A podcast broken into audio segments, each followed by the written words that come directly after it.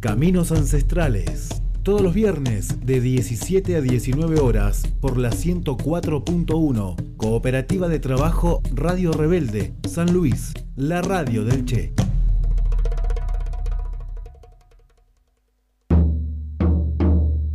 Caminos Ancestrales en la radio del Che.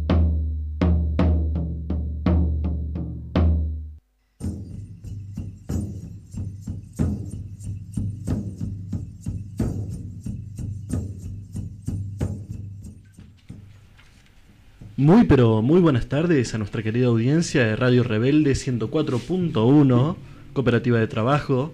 Estamos a punto de arrancar el primer programa de Caminos Ancestrales de esta temporada primavera. Lo cierto es de que sorprende mucho cada vez que es un cambio de estación porque uno se da cuenta de que ha pasado un cuarto más del año y se pasa volando. Así que antes de arrancar con todo, saludar a todos los estudiantes que nos escuchen desearles que hayan pasado un muy feliz Día del Estudiante, pero es mentira que el Día del Estudiante cae cuando cae, cae el primer fin de después de cuando cae, así que el Día del Estudiante comienza esta noche y termina el domingo a la madrugada, así que le mandamos un saludo muy grande. Volviendo a nuestro programa, como siempre tenemos la enorme presencia de Claudia San Martín. Muy buenas tardes, Claudia.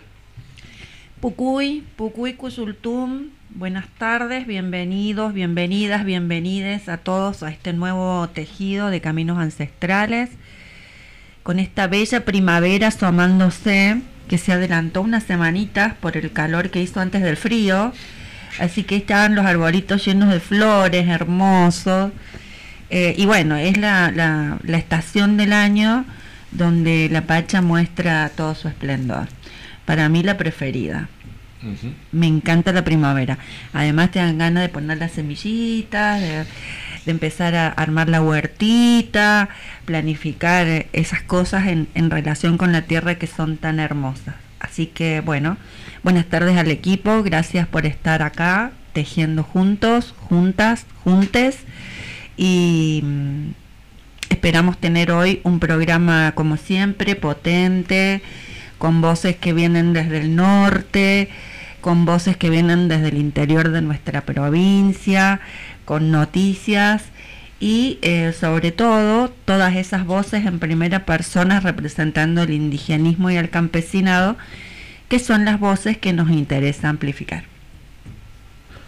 También, como todas las semanas, contamos con el placer de tener en el estudio a Sergio Garis, quien viene desde Villa Mercedes cada semana Así que muy buenas tardes, Sergio.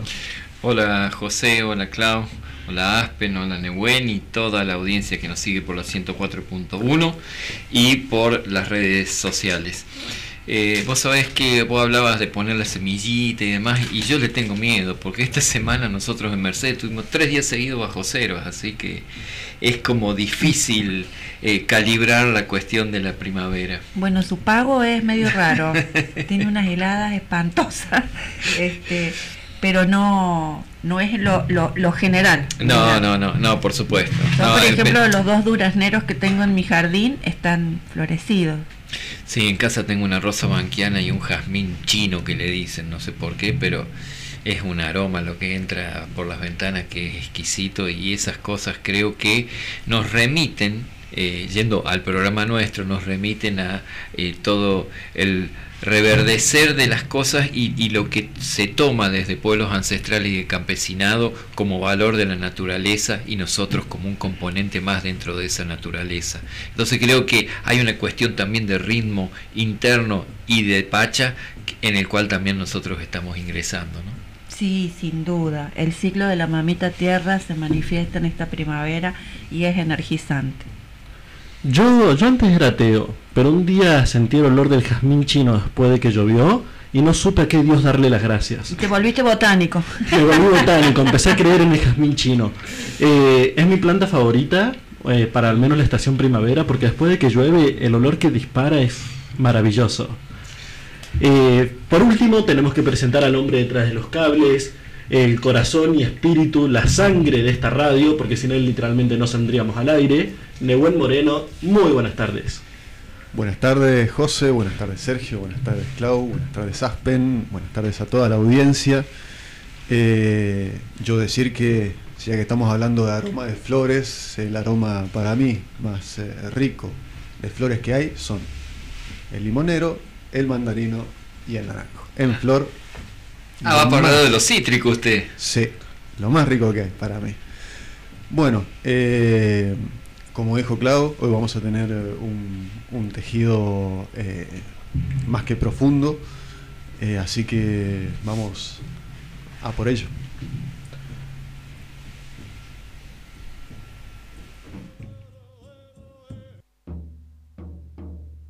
Caminos ancestrales.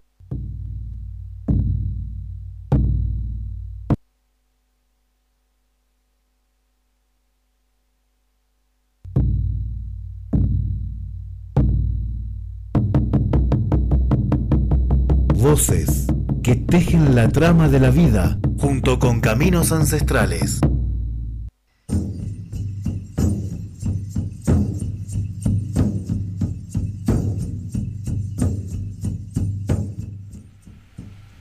Bueno, hechas las presentaciones, no nos queda más que empezar a describir los temas que vamos a trabajar el día de hoy. Y vamos a andar por el norte de nuestro país, por la provincia de Salta porque ahí la sequía sigue implacable, la falta de lluvias está generando problemas en los cultivos y en la sobrevivencia de animales.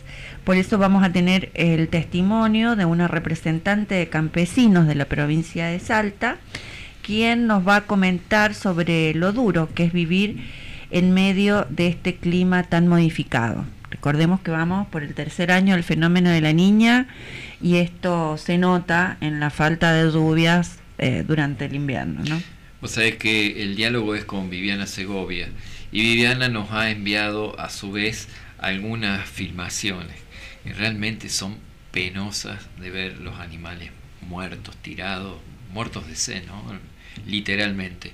Y la forma como están extrayendo agua aquellos que tienen un, pozo de donde extraer el agua, ¿no? Todo a mano y, bueno, eh, llenando tanques y viendo para poder sobrevivir las personas y los animales, pero no alcanza para todos. Y hay un gran estado, un gran o una gran ausencia de estado en todas estas cuestiones, ¿no? Es increíble cómo hemos este, ido tejiendo y, cómo eh, el protagonismo del agua, de la falta de agua, se repite en diferentes territorios y es la gran problemática a la que se enfrentan nuestros productores nuestros pequeños productores, nuestros campesinos pobres, digamos. Este, el otro día eh, una profesora de la universidad me decía, campesinos pobres no es adecuado, eh, pero bueno, eh, hay diferencias entre los campesinos también. Sí, yo creo que eh, hay, en, eso hay una gran disputa también lingüística, ¿no? El hecho de decir campesino eh, es como que aludimos a ese sector directamente del, del, que vive el productor de campo que vive en condiciones de pobreza.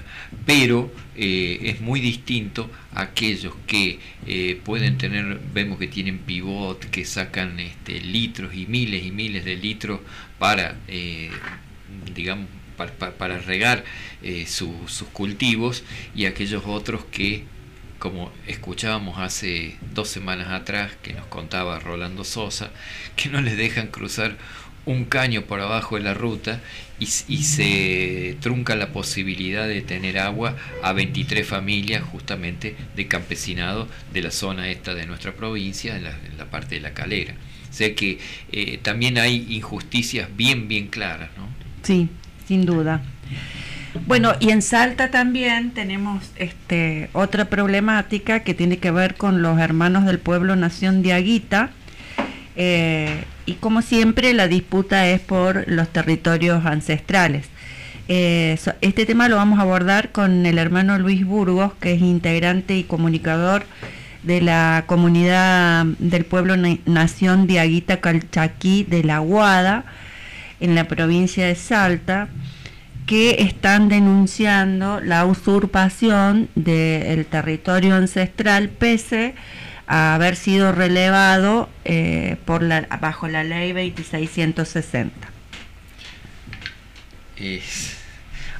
algo que se repite en todas las provincias y que bueno, eh, no para, para esas cuestiones la parte legal no cuenta, ¿no?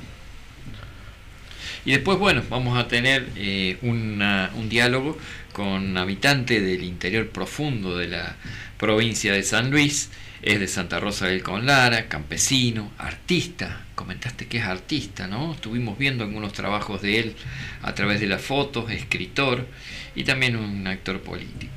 Se trata de Eduardo Lagilia y estará dialogando con nosotros en Caminos Ancestrales en vivo. Esas joyas que tiene el interior, ¿no? Una persona multifacética eh, que extrañamente en todas sus facetas brilla. Porque realmente eh, Eduardo Lajilla eh, es una persona para escuchar, digamos. Es una persona para escuchar, sus obras son para disfrutarlas. pronto vamos a tener este, una obra escrita, un libro, pero además, bueno, es como, como lo presentábamos, el habitante de, del interior profundo de la provincia de San Luis. Eh, en, esta ocasión vamos a dialogar con él porque ha terminado una obra de herrería eh, que es la paloma, una,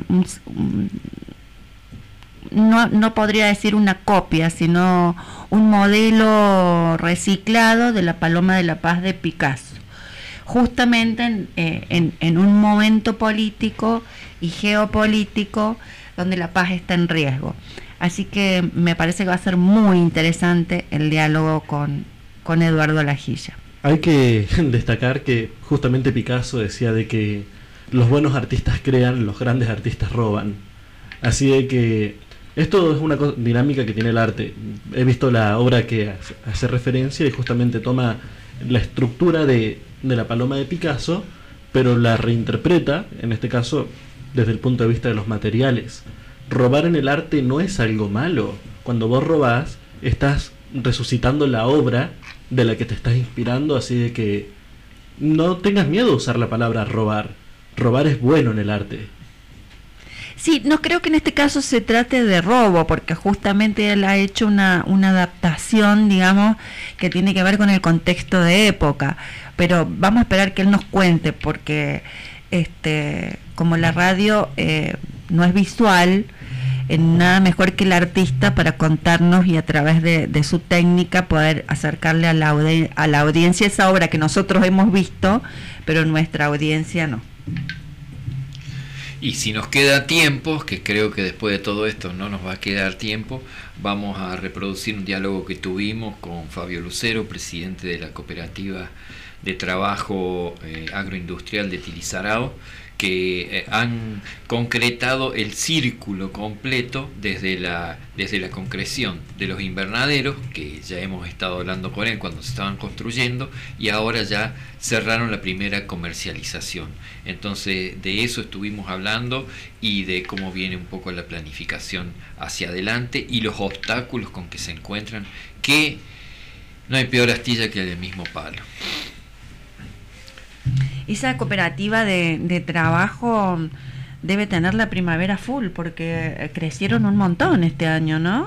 Sí, eh, ah, eh, se vendieron dos. Mm, yo estuve la otra semana, estuvimos dando un taller con la gente de la cooperativa y te diría, son dos, dos invernaderos y medio que llevan vendidos y ya tienen dos invernaderos más como para poder vender la lechuga de ese, de ese lugar. Eh, es todo parejo, es todo rozagante, da gusto, da gusto ver eh, la producción, da gusto ver cómo están organizados. Eh, desde afuera hay dos chicos de INTA, Vanessa y Ariel, que los están apoyando permanentemente, todas las semanas van y estamos haciendo planificación y concreción de tarea en ese lugar y hay una gran adaptación por parte de todos los, los integrantes de la cooperativa de trabajo. Un espíritu, fundamental, un espíritu cooperativo maravilloso. Sí, fundamental, eh, Claudia, el tema del reparto de roles. Eh, roles asignados y roles asumidos. Parece una tontera, pero cuando vos lográs esa síntesis en una persona y que eso eh, se trabaje en equipo, los resultados están en las fotos que podemos ver de esos invernaderos, en este caso puntual, ¿no? Sí, que dan ganas de ir a comer. Sí, ah, rápidamente. Me traje, me traje y te digo que son espectaculares. Hace semana y media creo que traje y todavía está verde rozagante la, la lechuga, bárbara. Envuelta, por supuesto, en un plástico. Sin químicos. No, sin nada. no, con no, no. muchísimo amor. Creo que es fundamental esa parte. Sí, ¿no? claro, se me antoja la ensalada, urgente.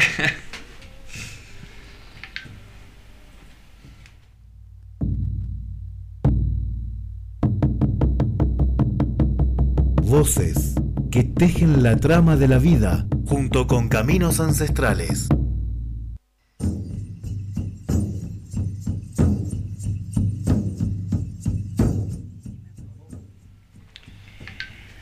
Bueno, y anunciábamos este, una nota del norte argentino, en la provincia de Salta, sobre el problema de la sequía. Eh, tenemos, este equipo tiene una aceitada relación con el campesinado del norte argentino. Varias veces hemos dialogado sobre los problemas que sufren eh, y ahora se les ha agregado otro problema que no es menor, eh, la sequía que asola a una franja muy importante de las provincias de Salta y de Formosa, y por eso dialogamos con Viviana Segovia del Frente Nacional Campesino, que nos comentaba eh, lo que vamos a escuchar. Viviana, desde Caminos Ancestrales te decimos buenas tardes nuevamente, gracias por estar con nosotros. Y la primera pregunta es, ¿qué está pasando con la sequía en la zona donde estás? Para eso te pido que nos ubiques, acá nosotros estamos en el centro del país, dónde estás viviendo vos y cuál es la zona específica a la que te referís. Bueno, buenas tardes Sergio, eh, gracias a Caminos Ancestrales siempre por estar eh, pendiente de todo el campesinado de esta zona. Eh, nosotros estamos ubicados en la provincia de Salta, al noroeste de la provincia de Salta, es una vasta zona que se conoce como el Chaco salteño de, de esta provincia, en donde son grandes extensiones de, tierras que eh, el 90% está eh, ocupada por familias campesinas, ¿no? Se dedican históricamente a la producción, a la ganadería, mayor menor, a la producción de hortalizas, que siempre ha servido para eh, autoconsumo de las familias y también la producción de carnes y lácteos para abastecer a los eh, pueblos circundantes y a las localidades, inclusive mismo a la provincia de Salta eh, y al país en sí. Esta zona es de por sí un chaco, una zona árida en la zona del Chaco, de la provincia de Salta, pero bueno, con todas estas eh, cuestiones climáticas que año a año se van eh, profundizando mucho más, y esta zona no está ajena, todos los años son mucho menos las, pre las precipitaciones, son mucho más tardías. Eh, y acá tenemos una particularidad en lo que es la cría del ganado que se cría campo abierto, ¿sí? Los animales, el forraje para los animales de la mayoría depende de eh, lo que ofrece el, el campo, eh, el monte, entonces eh, se hace bastante complicado poder eh, tener animales en condiciones a esta altura del año, porque no llueve eh, o llueve muy poco. Se hace muy complicado, como decía, tener animales en condiciones como para poder abastecer para el autoconsumo y para también abastecer a las poblaciones que están cercanas a todos estos puestos y parajes que son los que habitan las familias campesinas. ¿Qué régimen de lluvia tenían hasta qué año más o menos, hasta qué época y ahora cuánto se les ha reducido? ¿Eso más o menos tienen algún tipo de estadística? Bueno, eh, nosotros intentamos nosotros mismos intentar armar nuestras propias estadísticas porque bueno, estas son estadísticas que las disponen mucho más eh, eh, organismos como el INTA, por ejemplo, pero charlando con, con este, profesionales en el ámbito y también de, de, de esta entidad, sí las precipitaciones aquí, las lluvias son estacionales, es decir, eh, las lluvias inician o iniciarían teóricamente en agosto, Mm. ¿sí? en septiembre y el grueso de las, pre- de las precipitaciones abarcaría desde noviembre hasta enero de, del año siguiente. Lo que sucede es que todos los años llueve mucho menos de lo que tiene que llover, teniendo en cuenta que son solamente estos meses, unos cuantos meses de precipitaciones y que a esto se sume. Año año tras año llueve poco y que las lluvias empiezan mucho más tarde, se van corriendo en el calendario, diríamos de esta manera, eh, la situación se pone bastante complicada. Y a veces no les ocurre que llueve de golpe a lo mejor unos 70, 80 milímetros generando desastre y no pudiendo captar toda esa agua que, que cae y pasa después mucho tiempo sin llover. ¿Les pasa eso? Porque acá en San Luis en algunas partes está ocurriendo esa situación como le decía Sergio, acá el periodo de lluvias es estacional. Nosotros por fuera de esa estación es muy difícil, de, esta temporada de lluvia es muy difícil poder recibir agua durante todo el resto del año que queda. eh, sí sucede que a veces por ahí las precipitaciones son bastante bastante bastante generosas por decirlo de esta manera y eh, esto ocasiona de la mano de, todas las extensiones de tierra desmontadas también provoca ya lo contrario, lo que se genera inundaciones, los caminos son intransitables y demás. Y otra cuestión es que la gran mayoría de las familias tampoco tiene cómo aprovechar esta lluvia o esta generosa, esta abundante agua que por ahí muy en, en escasas veces se da, es poder aprovechar esto como para almacenar porque no cuentan en su gran mayoría con eh, sistemas de almacenamiento, como ser eh, cisternas, que hoy por hoy a una familia del campo le sirven muchísimo y con ello puede paliar la necesidad de consumir agua para el grupo familiar, para tener agua cerca, porque en su gran mayoría se sirven de las aguas cercanas inclusive para poder este, para poder consumir el agua eh, eh dentro del, del seno familiar eh, o sea, se comparte las aguadas de las mismas que toman los animales o algunos eh, pequeños productores que están en una situación económica mejor pueden realizar algún tipo de perforación, como ser pozos someros o pozos profundos para la extracción de agua. Acá en la zona, un promedio mínimo para poder encontrar agua en, en condiciones, agua segura para el consumo, está a los 25 metros aproximadamente, 30 metros inclusive o mucho más.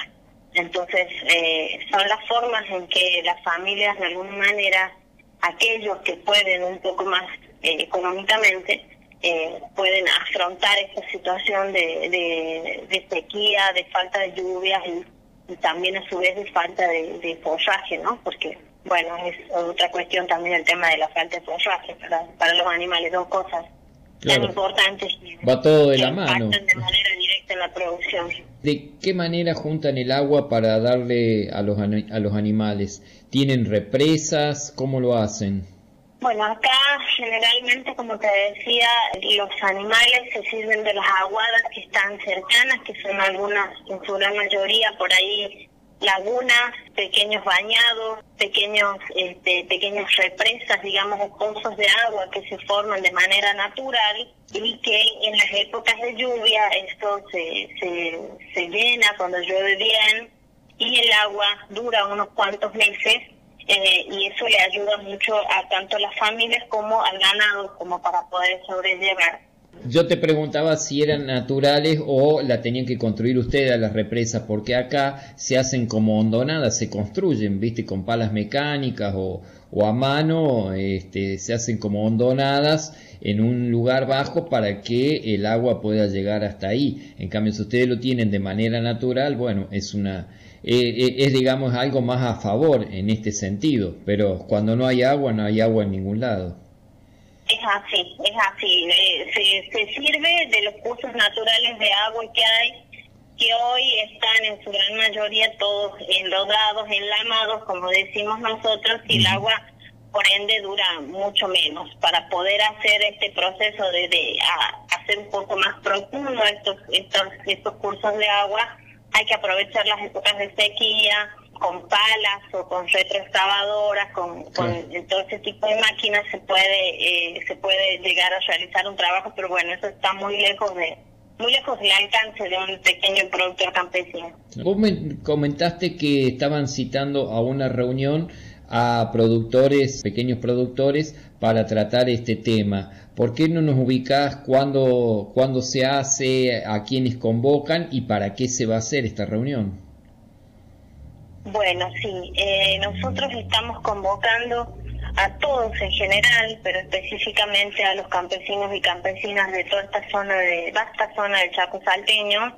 Nosotros estamos a más de 400 kilómetros de la capital de Salta, camino hacia Formosa, está este, toda esta zona. Estamos convocándolos para el día 3 de octubre, vamos a realizar una jornada por el agua que tiene como objetivo eh, concientizar y visibilizar este gran problema como que vivimos acá en la zona y que se vive no solo acá, que se vive en todos lados, como mencionamos vos, y que, bueno, año a año esto va poniéndose cada vez más complicado, más, más difícil de afrontar.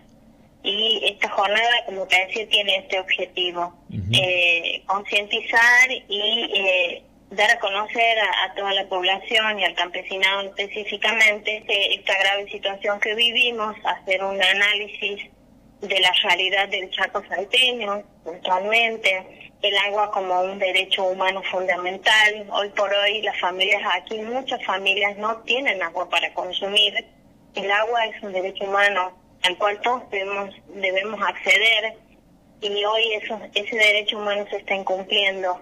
Eh, también hacer un, panorama acerca de la situación de sequía que hay en la zona, de la falta de forraje, de las obras necesarias para poder paliar un poco esta situación de lo que hay, que es muy poco, y de lo que se debe hacer.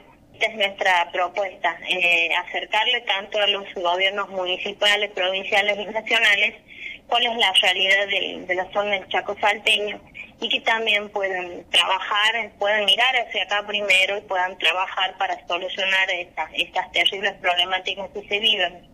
Con lo que decís, deduzco que no hay presencia de los estados en este momento, ya sea provincial o municipales, porque si ustedes van a reunir información para enviarle, quiere decir que no, no están presentes en este momento o estoy equivocado. En lo que es el tema del agua, hay la verdad que hay mucha, mucha falencia, mucha, mucha inversión que se debe hacer y que no se hace.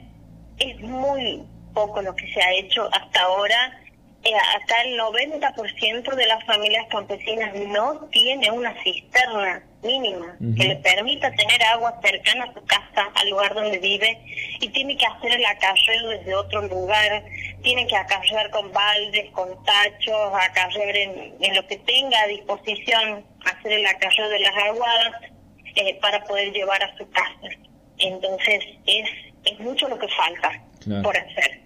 Eh, de la Secretaría de Agricultura Familiar Campesina Indígena eh, se estaban promoviendo una línea de, de, agua, digamos, de provisión de agua, para lo cual se construyen cisternas de 16.000 litros, mitad enterrada y mitad hacia afuera. ¿Allí se implementó algo de esto o no les ha llegado?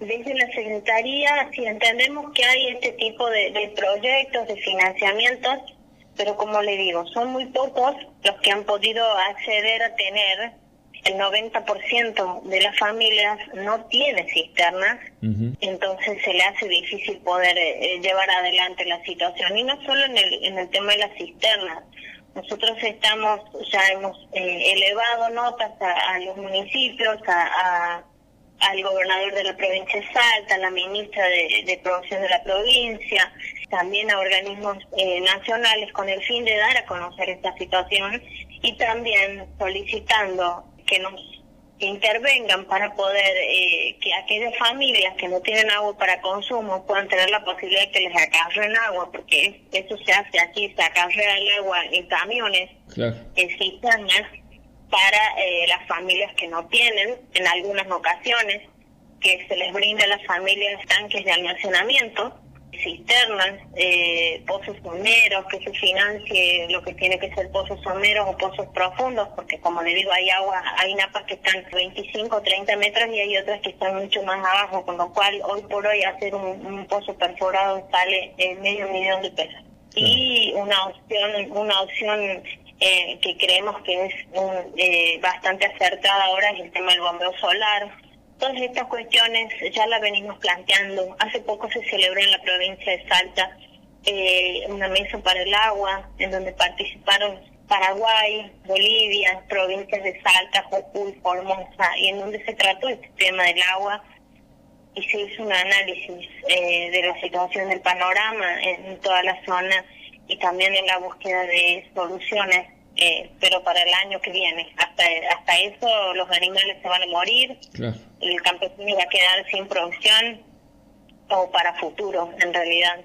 Hasta entonces eh, esta sequía y esta falta de forraje va a matar a, la gran mayoría de, de los animales que tanto le cuesta al pequeño productor y pequeña productora campesina poder criar y hacerse de algo. Viviana, te agradecemos muchísimo toda esta información que nos has transmitido. Esperemos que el 3 de octubre puedan llegar a, alguna conclusión y, poder transmitir toda esta información y que haya una rápida respuesta para que no se mueran los animales. Te agradecemos desde Caminos Ancestrales toda la información que nos has transmitido. Bueno, gracias Sergio. Eh, invitar como siempre a todos que se sumen. Es un problema, como le dije, que no afecta solamente al campesino y a su parte productiva, sino que a la sociedad en general. Y, bueno, tenemos que empezar a ocuparnos de estas cuestiones que son, son tan urgentes, ¿no? Invitarlos a todos a que se sumen, a que nos apoyen, a que participen de cierta manera, porque bueno, esto es por todos en realidad y agradecida nuevamente a usted y a Caminos Ancestrales. Buenas tardes.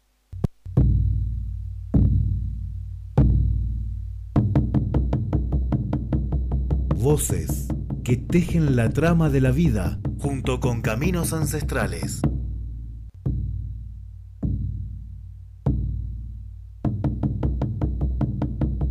Voces que tejen la trama de la vida junto con Caminos Ancestrales.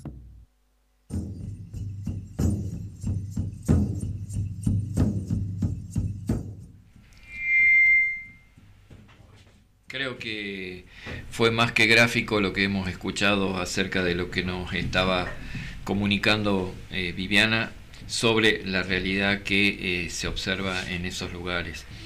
Eh, evidentemente en el campesinado no hay posibilidad de respuesta para la provisión del agua.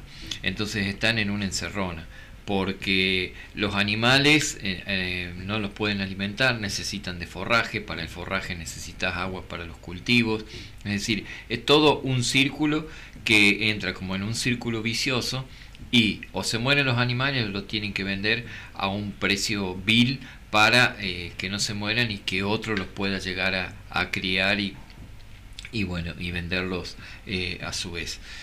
Una situación que se da eh, escuchamos Salta, Formosa, en Tucumán pasa lo mismo, hace poco estuve en Santiago pasa lo mismo, en nuestra provincia pasa lo mismo.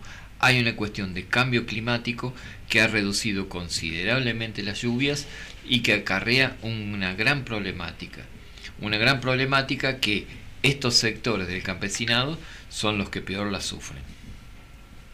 Es fuertísima, la falta de agua es literalmente uno de los problemas más grandes que hay dentro del interior del país.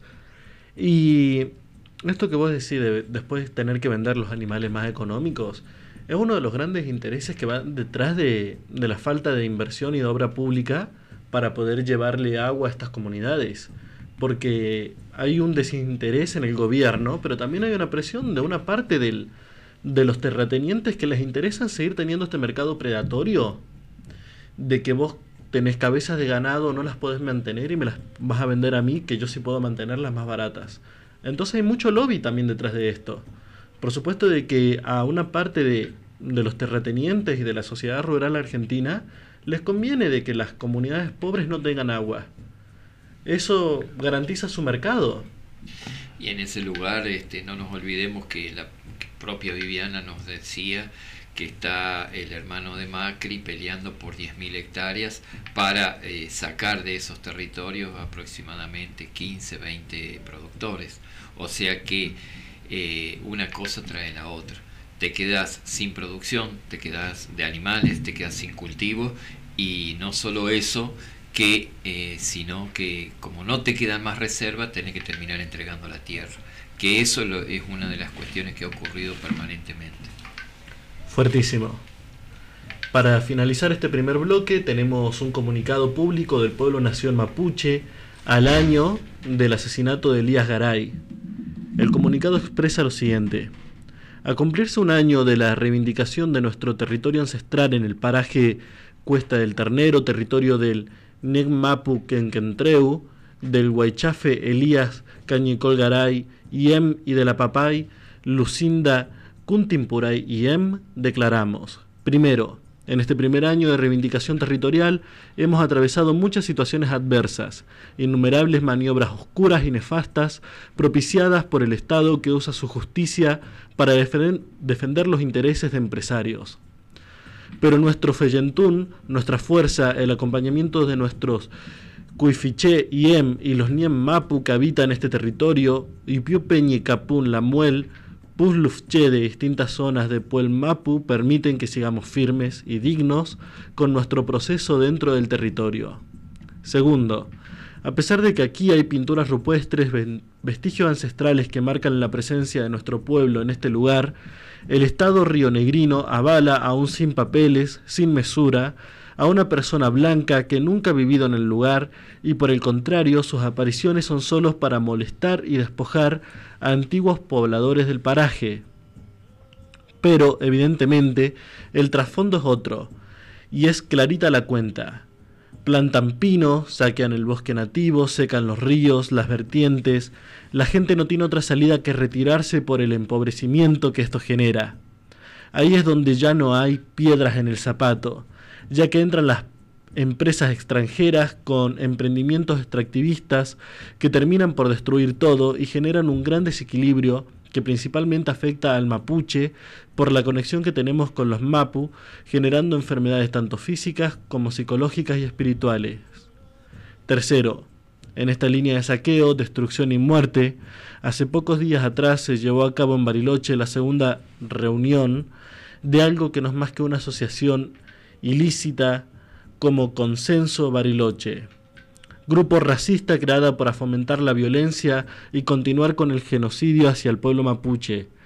Hablan de una supuesta amenaza sobre la soberanía nacional, ponen en duda nuestra ancestralidad, cuando son ellos, Consenso Bariloche, no sabemos cuánto de consenso tienen, aclara el comunicado, y Consenso Comarca, quienes están al servicio de las empresas transnacionales. Son parte de esta organización pseudo periodistas, abogados de asesinos, empresarios mafiosos y políticos de extrema derecha como los empleados de Lewis, que no dudan en defender los intereses de un inglés para que le siga financiando su kiosquito y que mantienen al pueblo sumergido en la más extensa, perdón, en la más extrema pobreza. Un ejemplo más que claro, la apelación que presentó el gobierno provincial a un fallo judicial que obliga a la provincia a reabrir el camino al lago escondido Tacuifi, camino al que no se puede acceder hace décadas porque la mafia inglesa saca los tiros a cualquiera que haga el mínimo intento de acercarse. Así hipócritas son. Estamos en un camino de retorno a los territorios, aquellos que con muerte y violencia extrema a través del Remington. Si no, no hubieran podido, nos fueron robados. Defenderlos y defendernos de esta violencia que siguen ejerciendo es nuestro deber, y no hay mafia empresarial, política, judicial ni periodista, no hay consenso racista que lo pare. Por la sangre de nuestros huichafes, Elía Cañicol Garay y Em, y de Rafael Nahuel y Em, por la sangre de la papá y Lucinda Quintupuray y Em y todos nuestros ancestros seguiremos resistiendo. Nuestro territorio es ancestral y es mapuche. Bueno, luego de este, esta noticia, vamos a irnos a una pausa musical escuchando a Guayaquil, Guayaquil, Truful, Truful.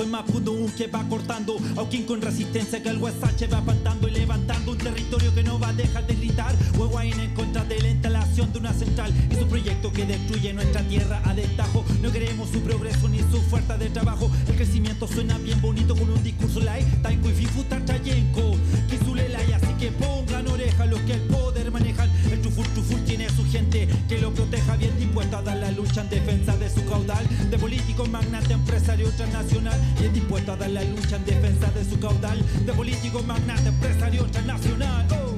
Defendamos nuestra herencia con puche. Truful, truful en resistencia a Mulepe Defendamos nuestra herencia con puche. Truful, truful en resistencia a Mulepe Defendamos nuestra herencia con puche. Truful, truful en resistencia a Mulepe Defendamos nuestra herencia con puche. El Gualmapu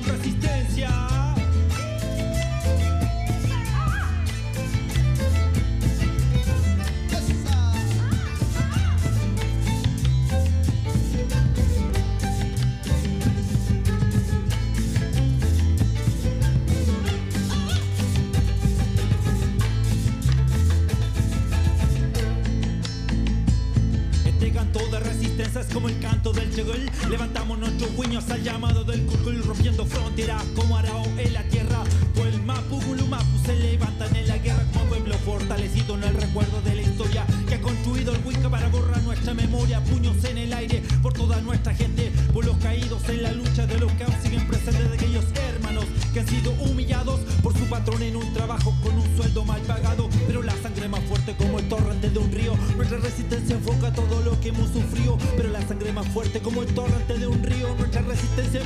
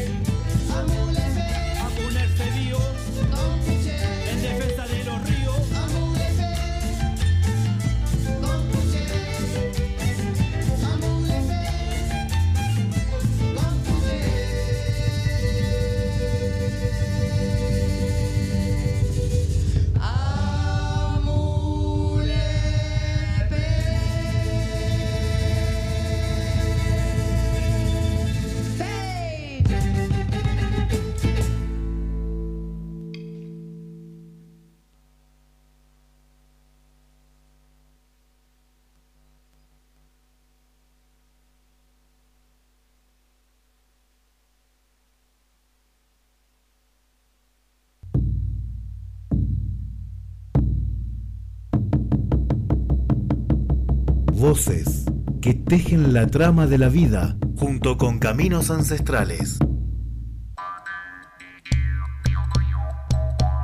que reconozcan que somos un pueblo persistente al Estado argentino, que reconozcan las tierras, que no nos traten más de delincuentes, que no nos pongan nombre de, de cosas que no somos. Nosotros somos pueblos originarios. En nombre de todo pido que una vez por todos seamos escuchados. Soledad Cuyanao, Huerquen de Love Cuyanao, Pueblo Nación Mapuche. El ejercicio del derecho a decidir qué vamos a producir y qué vamos a comer forma parte de la soberanía alimentaria. Esta también va de la mano con la tenencia de la tierra, el acceso al agua, el respeto y el buen manejo de los distintos recursos naturales.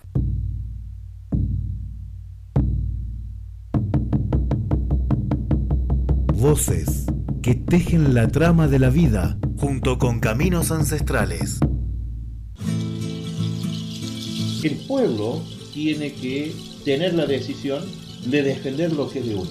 El 50% de la Argentina está en la pobreza eh, y somos pobres porque eh, tenemos que entrar a cambiar el, rumbo. Estas cuestiones, la cooperativa, el asociativismo, el trabajo colectivo, no vamos, a ser, no vamos a ser tan pobres, porque está todo por hacer.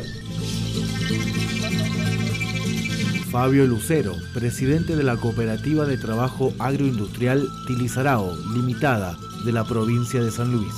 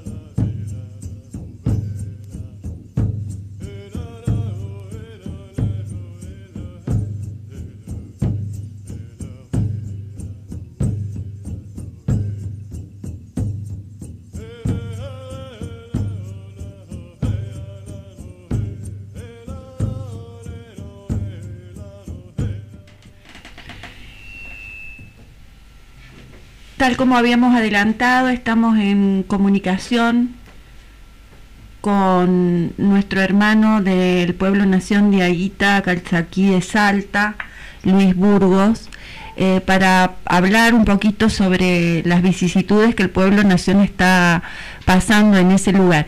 Eh, buenas tardes, hermano Luis, muchas gracias por recibir a Radio Rebelde y a Caminos Ancestrales. Eh, sí, ¿qué tal? Buenas tardes. Queríamos... ¿Me escuchan? Sí, lo escuchamos perfectamente. ¿Usted nos escucha bien? Eh, sí, sí, sí. Queríamos que nos contara más o menos cuál es la situación que está viviendo la comunidad allí en Salta. Eh, ¿Quién es el empresario Luis Javier Montero Alezanco? Eh, bueno, es un empresario vitivinícola que arribó acá a la- al paraje este de Comunidad La Guada en Cachi en el año 2011 aproximadamente. Y ahora bueno tiene ya un emprendimiento que es una bodega eh, acá funcionando frente a lo que es la comunidad. Él este bueno ostenta mucho poder económico muchos contactos con algunas este subsidios de parte de- del Estado provincial. Y bueno este, también tiene referencia de haber sido denunciado como por ejemplo ahí en Santiago del Estero por temas de deforestación y ahí en la ciudad, en el sur del- de la provincia de Salta también ahí en Rosario de la Frontera o sea que es un empresario que está que tiene que ver con esto de lo que nosotros cuidamos tanto, que es eh, los desmontes, ¿no? Entonces, por acá, por este lado de la comunidad, eh, tiene una zona de cultivo, eh, venimos agricultura ancestral, de la gran variedad que se dan acá en la zona, que son riquísimos, y bueno, pero lamentablemente eh, vienen estos empresarios con papeles y muy poca vergüenza porque compran de mala fe con gente adentro, llegan de un día para el otro y te dicen, bueno, este, nosotros somos los nuevos dueños, queremos que ustedes se acomoden una casa al lado de la otra y, y si no, ¿qué hacemos? Le decimos, bueno, si no, vamos a juicio. Y le dijimos, bueno, vamos a juicio porque acá somos una comunidad ya que tiene personería jurídica, tiene relevamiento territorial y nos reunimos con mucho, con todas las dificultades que existen para las reuniones, para estar de acuerdo, ¿no? Todos tenemos acá eh, un trabajo, hacemos lo que podemos para subsistir aquí en el territorio y bueno, este, y así hace 10 años que estamos con la comunidad, bueno, eso podríamos este, decir que es Javier Montero Alezanco. Hermano, eh, ubíquenos geográficamente. ¿Dónde están ubicados ustedes? ¿El pueblo nación qué territorio ocupa exactamente? Estamos, eh, bueno, Cachi está ubicada a 157 kilómetros de la ciudad de Salta y La Guada está ubicada a 7 kilómetros de, del pueblo, del centro de Cachi. Eh, nosotros aquí estamos y luego sigue en la comunidad Las Trancas y después la Algarrobal, bueno, hay varias comunidades, Las Pailas, Fuerte Alto, eh, que están aquí en la zona, que son comunidades de- del pueblo de Aguita. ¿Y cuántas hermanas y hermanos viven ahí en su comunidad? Acá tenemos este, censadas 40 familias en la comunidad, aproximadamente un número de 200 personas, que bueno, eh, quizás falte actualizarlo, que, que se fueran sumando más, y bueno, pero eso, esos números manejamos aquí. Eh, se hizo un relevamiento de acuerdo a la, a la ley 2660 sobre ese territorio. Eh, eh, ¿Tiene idea de qué extensión arrojó?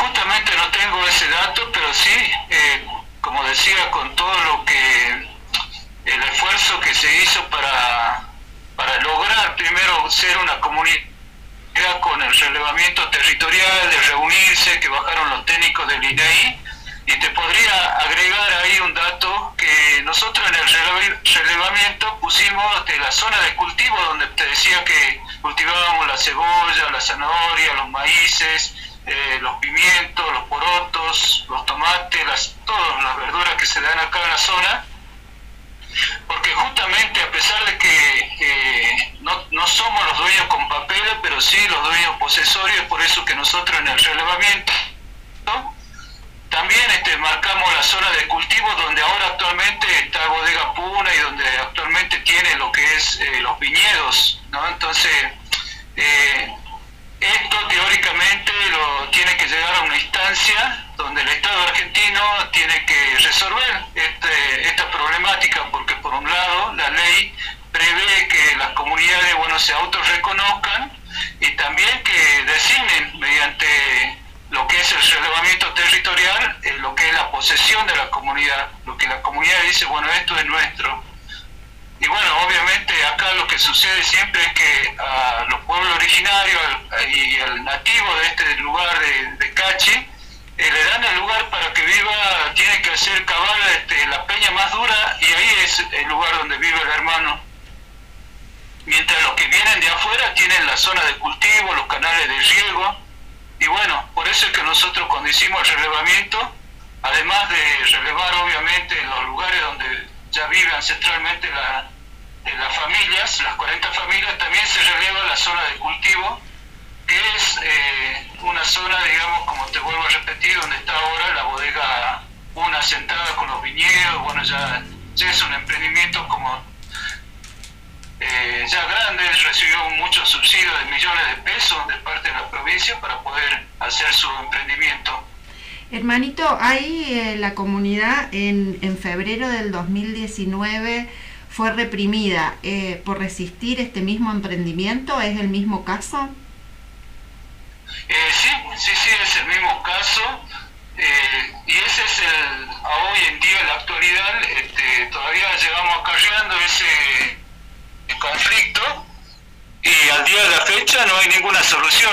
si bien cuando en el 2019 la comunidad eh, decide tomar posesión de un lugar que en la bodega ya se lo estaba por quedar, eh, también eh, lamentablemente fue fue reprimida toda la comunidad, los hermanos que estuvimos ahí en la en la manifestación, en lo que es eh, hacer efectivo eh, lo que es la posesión de ese espacio que está en disputa. Y bueno, este, fue muy fuerte, salió en todos los medios porque bueno, este, fue mucha violencia, quedaron muchos detenidos y estos detenidos, creo que son alrededor de 7, 8 hermanos, eh, bueno, muchos de ellos delegados también, eh, fueron judicializados por la provincia. Hoy está de- los abogados eh, andan atrás de, resolver el tema de, las denuncias que le hicieron a nuestro hermano y mientras que la denuncia que hacemos nosotros no, no tiene curso, no hay una respuesta del Estado provincial, eh, municipal, nacional, no, no da este, todavía con esto de lo que podría ser este, la devolución de las tierras, la propiedad comunitaria, porque bueno, todavía acá este, se sigue manteniendo lo que es la propiedad privada. Si vos hablas con la policía, ellos dicen, no, yo vengo y defiendo la propiedad privada porque eso es lo que le ordena el superior de él, y lo mismo los gobiernos de turno, ¿no? Municipales, provinciales, nacionales. Hermano, ¿y este empresario se instaló en el, en el territorio de cultivo que tenía en la comunidad, implantó sus viñedos? ¿Y eso cuándo ocurrió? ¿La resistencia fue en el 2019? ¿Fue en el mismo momento o fue antes de eso? Eh, no, en el año 2011, en octubre de 2011, este, arriba, eh, bueno, el, vendría a ser un, un empleado de Alessanco a la comunidad, bueno, ellos se, eh, piden reunirse con nosotros, era el escri- escribano Sergio Zambrano y el abogado Elías, eh, con papeles en mano diciendo, bueno, vengo en representación de, de mi jefe, que es eh, Luis Javier Montero Alessanco, es, él es el nuevo dueño de esta tierra y bueno, él es el, queremos eh, ordenarlo, dice ustedes están muy dispersos, ahora no sé dónde viven ustedes, los dueños este, Montero, pero él no lo va a sacar, sino que le va a dar esa parte de tierra, pero ustedes tienen que ordenarse y están muy dispersos y tienen que ordenarse como viven en la ciudad, ¿visto? Alguno al lado del otro. Y, y bueno, eso en el 2011, que son situaciones de amenaza más que nada, ¿visto? Porque ni siquiera viene él en persona, manda un escribano, un abogado. Y bueno, la comunidad en ese entonces se reunió, participaron hermanos de Las Pailas, me acuerdo, eh, que, participaron y levantaron la mano y dijeron, no, mira, este, ustedes hacen lo bonito, dicen primero una cosa y después lo desalojan, como fue eh, que desalojaron ahí a cinco familias en Las Pailas en el año 2010, el 17 de diciembre, bueno, este, eso está dentro de lo que es una amenaza, un amedrentamiento, eh, todo lo, lo que podemos decir, este, generar temor al habitante de acá de esta tierra, ¿no? ¿Y esos qué proponen cuando les dicen a ustedes que se tienen que reordenar? ¿Les señalan una tierra para vivir? Eh, ¿Pretenden que vayan a vivir a la ciudad o, que, o simplemente que salgan del lugar? Eh, simplemente que, eh, digamos que acá la persona vivamos como en la ciudad, o sea, eh, uno al lado del otro, pero acá no es la vida así, o sea, acá generalmente se necesita un espacio para tener eh, mínimamente una huerta, hay gente que tiene animales, uno sale, necesita un espacio para ir a buscar la leña, es otra vida en el campo. Eh, y eso es la incompatibilidad de lo que estos empresarios eh, proponen, y no solo eso, sino que mientras va transcurriendo el tiempo, estamos hablando ya de más de 10 años, este, van dividiendo a la comunidad porque dicen, bueno, agarran a un hermano, le dicen, bueno, mira, yo te voy a dar el, el, el- el papel que diga que vos sos dueña, pero vos este, ya no perteneces a la comunidad, ya no tenés que reclamar lo que es la propiedad comunitaria, ya dejas par- participar de las reuniones y al contrario, vos, yo te doy trabajo. Bueno, es una estrategia de división que, que, la hace este empresario y bueno, como te decía, ellos se hacen lo bonito, lo, mismo hicieron ahí en Las Pailas, dijeron, bueno, este, eh, somos los nuevos dueños y después este, se hace lo bueno, pero no es así porque bueno, eh, lo que nosotros decimos, ¿de qué va a vivir la gente ahora? Porque mínimamente teníamos para alimentarnos con los productos que sembramos, que tenemos. De vino no vivir, de la vid, ¿no? Entonces, eso no lo vamos a comer. Eso es lo que, y la principal fuente de trabajo acá es la agricultura. Nosotros hoy estamos haciendo un programa de agricultura, especialmente en la radio, ¿por qué? Porque consideramos que es la esencia de acá del hombre, de la tierra. Claro. Hermano, ¿y mm, eh, eh, qué pasó con las gestiones del Instituto Nacional Indígena, del INAI, después del relevamiento? ¿El INAI no ha reclamado con ustedes por esa posesión de la tierra?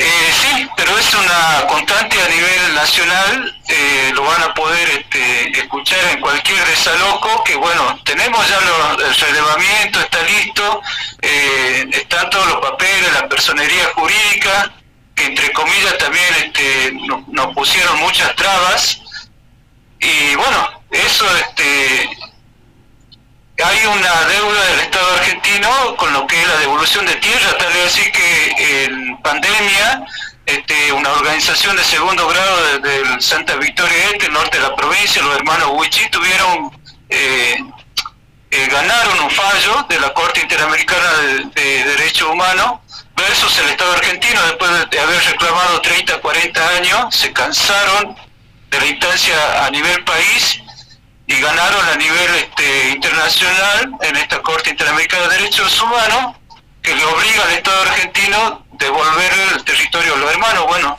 en ese ahí por ahí este, transita lo que es el Estado argentino que más de 200 años que lleva de, de lo que es la independencia española no, no devolvió ni medio metro a los pueblos originarios. Eh, Luis, buenas tardes. Sergio le habla de acá de Caminos Ancestrales. Eh, una consulta respecto a lo que hablaba recién del corrimiento en las tierras. ¿Cuánta superficie ustedes tenían antes y a cuánto los han reducido? Y a su vez, si en el, te- en el territorio donde los han reducido eh, disponen de agua o de qué disponen para poder hacer los cultivos. Bueno, eh, te explico, nosotros acá tenemos, vivimos, eh, las casas están en la zona del camino para arriba. Hay un camino, eh, podríamos decir, vecinal, de la que viene de la Guada, transita, y ese camino divide lo que son las viviendas de las familias para arriba, y para el lado de abajo está la zona de cultivo, ¿sí? Entonces, toda esa zona de cultivo donde nosotros eh, sembramos es la que, que nos quitaron, que bueno, hoy se explota por el turismo, por las bodegas, todo. Entonces, donde nosotros vivimos, eh, no hay, no hay agua, estamos más este, ahí desprotegidos. Y así, número no te puedo eh, indicar, pero sí eh, te puedo más o menos dar una idea de que lo que nosotros venimos denunciando es esto, que bueno, está bien, eh, la ley existe, vos podés eh, relevar tu territorio y lo que vamos a relevar es la zona de cultivo. ¿Por qué? Porque el Estado argentino nos tiene que en algún momento expropiarlo, investigar bien si cómo fue eh, que esos titulares registrales llegaron al dominio de eso y si en el caso que ellos lo, lo, tuvieron, digamos, con, de buena fe, que lo hicieron, el Estado argentino deberá pagarle a ellos, bueno, pero nosotros lo reclamamos como eh, uso posesorio de, de nuestro cultivo, porque te vuelvo a repetir, de que van a vivir la gente acá, y va a suceder lo que sucede, que la constante que muchos hermanos jóvenes se emigran porque ven que sus padres la- trabajaron toda su vida que para los patrones y que ellos le, daban la mitad del- de su trabajo a los patrones, la mitad de la cosecha. Y bueno, los jóvenes se van, se van, muchos están en Buenos Aires, en el sur del país, en la ciudad de Salta, y ese es el tema acá eh, en, en Cachi, en todas las comunidades donde todavía este, sigue, sigue la esclavitud, estamos en pleno eh, 2022, pero todavía sigue la esclavitud, eh, manejada con términos mediero, peón, arrendatario, pero todavía está, es- estamos en un sistema feudal acá en Salta. Y el, el gobernador que asume en 2019, Gustavo Sáenz, eh, que asume por, por un partido que se llama Identidad Salteña, ¿no ha tenido ningún acercamiento con ustedes?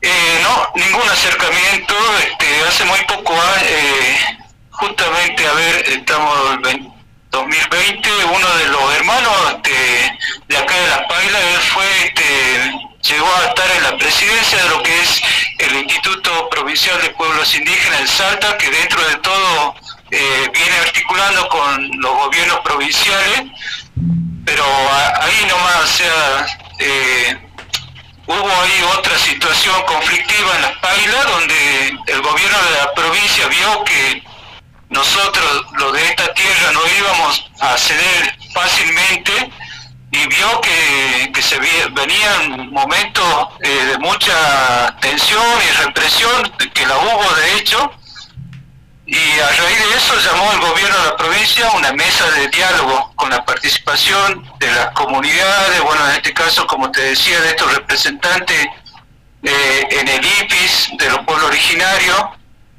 eh, también este, del, del INAI, que tenemos el centro, el Consejo de Participación Indígena, nuestros abogados, eh, también eh, algunos diputados y bueno, eh, la parte interesada, que son varios empresarios acá en Cachi, que hacen una disputa, una batalla hacia lo que somos, eh, lo que estamos luchando para reorganizarnos en las comunidades. Entonces, el gobierno llama a una mesa de diálogo, pero es una manera en realidad de estrategia de, de enfriar, de enfriar lo que viene siendo el reclamo de, de los verdaderos eh, dueños de esta tierra, y entonces es así que dejan enfriar en la mesa de diálogo, pasan dos años y acá nosotros ya no están otra vez la bodega Puna construyendo en un lugar donde nosotros este, tuvimos que ir a una manifestación con represión, con hermanos golpeados, ¿entiendes? Claro, los dejan sin medio de vida y en este momento, hermano Luis, este, lo- lo- los agricultores, los hermanos y hermanas que trabajan la tierra, eh, eh, ¿con qué pedacito de tierra cuentan? ¿O ¿Han sido totalmente desplazados? Bueno, la- no te podría decir bien, pero las personas sí tienen su, su espacio. Se perdió la... avance de, de estos empresarios, pero sí este eh, estamos, eh, no, la verdad que ahí no te podría indicar bien el número de, de cuánto de las medidas, de eso, ¿eh? Pero acá es una casa de campo, somos, están las casas eh, de adobe, de techo de barro, muy precario todo lo que son las viviendas, una mínima huerta que se tiene. Hay algunas familias que con suerte son tienen algunos papeles que la acreditan y tienen el turno de riego y otros no, que estamos como fiscales y algunos tienen eh, los 31 de cada mes un turno de riego y con eso se puede mantener mínimamente una huerta, pero son pocos los que tienen ese turno de agua. ¿Que un solo día por mes? Eh, sí, para las personas como en el caso nuestro que no tenemos papeles de, lo que son eh, la propiedad de la tierra.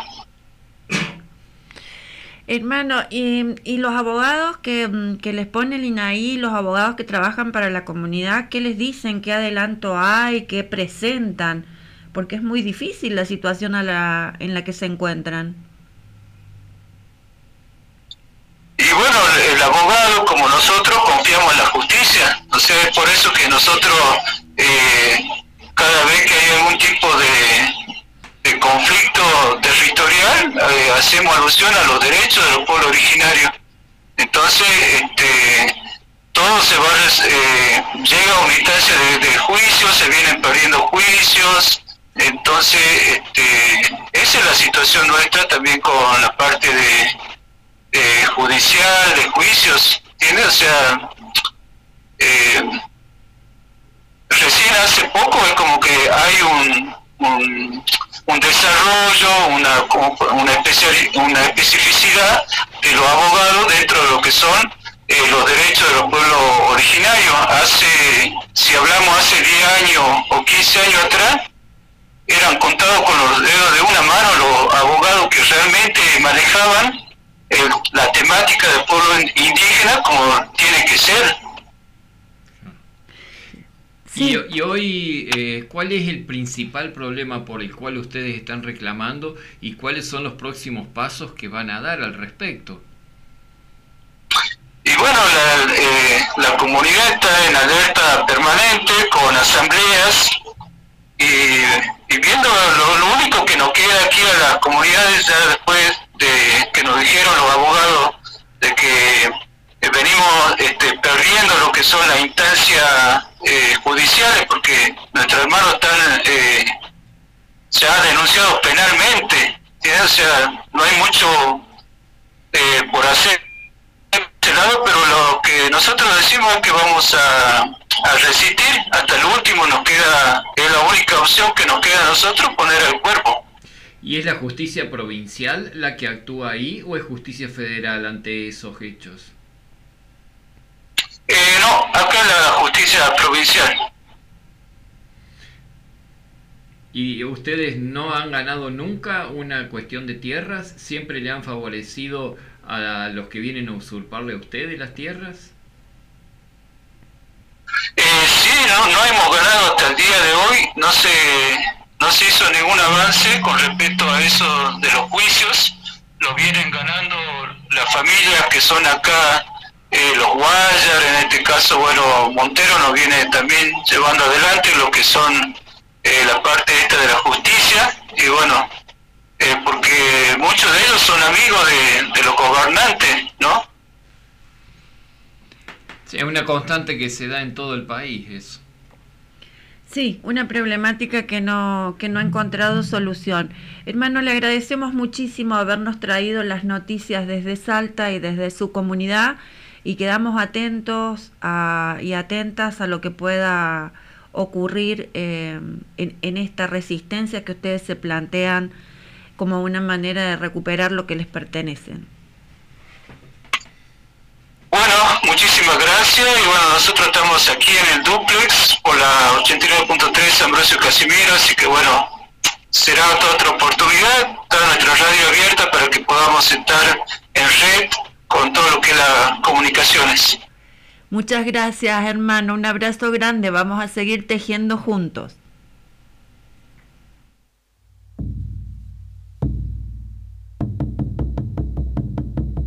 Voces que tejen la trama de la vida junto con caminos ancestrales.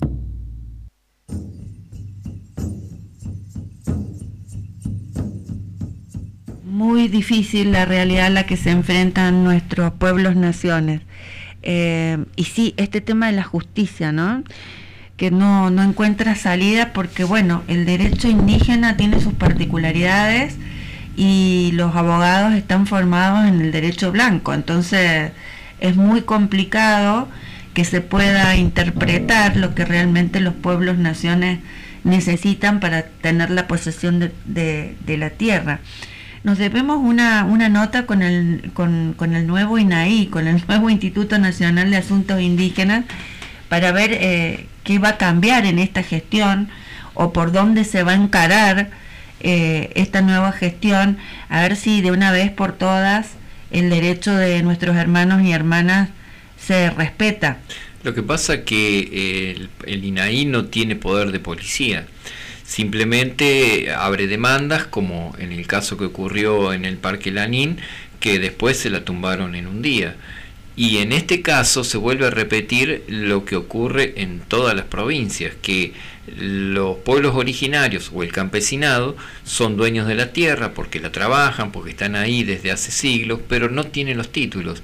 Y resulta que hay un par de vivos y empresarios este, que tienen una avidez total por, por el dinero y eh, van, ocupan esas tierras, obtienen eh, los títulos de esas tierras, a ellos se los dan, a los originarios no se los dan a, a las tierras, lo obtienen y después lo sacan y, como el Estado tiene un aparato represivo, también los reprimen ante la, eh, la situación que se da de ir a ocupar ese territorio para la producción, en este caso, de viñedos. Sí, es muy injusto, muy desigual. Este, la verdad que la situación territorial de nuestros pueblos no, ni las leyes ni, ni la resistencia misma de los pueblos han logrado protegerla. Eh, A mí, este, la verdad que me llama muchísimo la atención porque nosotros conocemos la variedad de cultivos que tienen los pueblos naciones, este, con- que constituye parte de su mesa soberana y reemplazar todo eso por una bodega eh, o por el cultivo de vid eh, es una locura. Llevas todo al monocultivo. Como acá ocurre con la soja, con el maíz, eh, allá ocurre también, en ese caso, con la uva. Y sí. Y eh, se, eh, se enlaza con lo que nos, habla- nos decía eh, Viviana Segovia hace un tiempo atrás respecto de esta mesa de diálogo que estableció el gobierno de la provincia con los pueblos originarios y con el campesinado. Si vos querés que nada ocurra, crea una comisión, dijo un presidente famoso de la Argentina. ¿no? Se repiten las historias en contra de nuestros pueblos naciones. ¿Escuchamos algo de música, mi querido hermano Nehuen, o tenemos noticias? Tenemos una noticia corta para finalizar este bloque. Plenario en diputados por la ley de humedales. Se pospuso una semana el dictamen. Son tres los proyectos oficialistas que impulsan el debate para llegar a un dictamen de mayoría. El cuarto intermedio al que arribaron en el plenario intenta llegar a unificar todos los textos. Como las mejores series de intriga, quedó para un próximo capítulo la resolución del dictamen del proyecto de ley de presupuestos mínimos de protección de los humedales. El suspenso quedó en el aire después de tres horas y media donde cada uno de los diez proyectos fue presentado. Habrá que esperar una semana para conocer el resultado final de la discusión que lleva por lo menos una década intentando llegar al recinto de la Cámara de Diputados.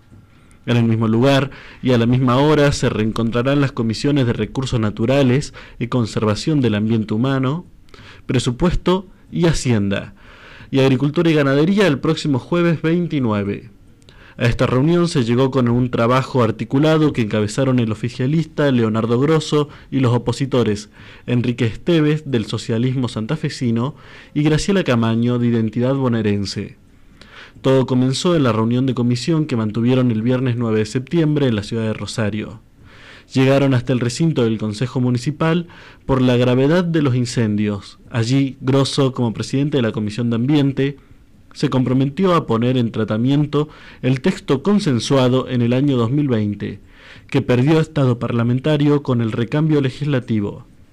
En ese momento se dictaminó de forma unánime, pero solo en la comisión que preside Grosso, y tras una serie de reuniones informativas y la participación de más de 70 especialistas e interesados, nunca logró avanzar en las otras tres comisiones en las que se había dado giro. Bueno, luego de esta mm, pequeña noticia, vamos a escuchar un tema de Kaya Nai, canción de Aita Cacán.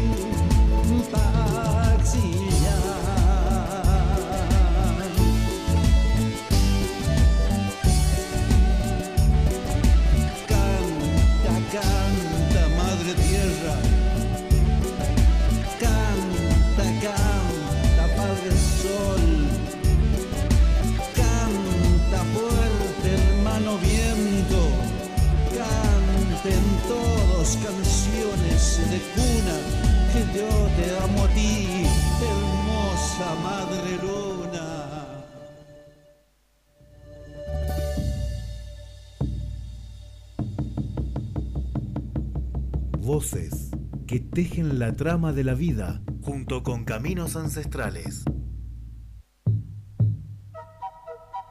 Pucuya mitayam cantá. Las prácticas ancestrales constituyen una forma distinta de buen vivir, de alimentación sana, de cuidado del ambiente y de crear conciencia en la sociedad sobre cómo una comida es saludable, es medicina, es cultura, es protección ambiental, es desarrollo económico y forma parte de un camino de vivencialidad indígena. Taqueyihue, Cuchicuchá, Chumanay, Huarpepin canta. Samay Pachay, Roque Miguel Gil, Omta, Pueblo Huarpe Pincanta. La semilla en la tierra es vida y en mano del productor libertad.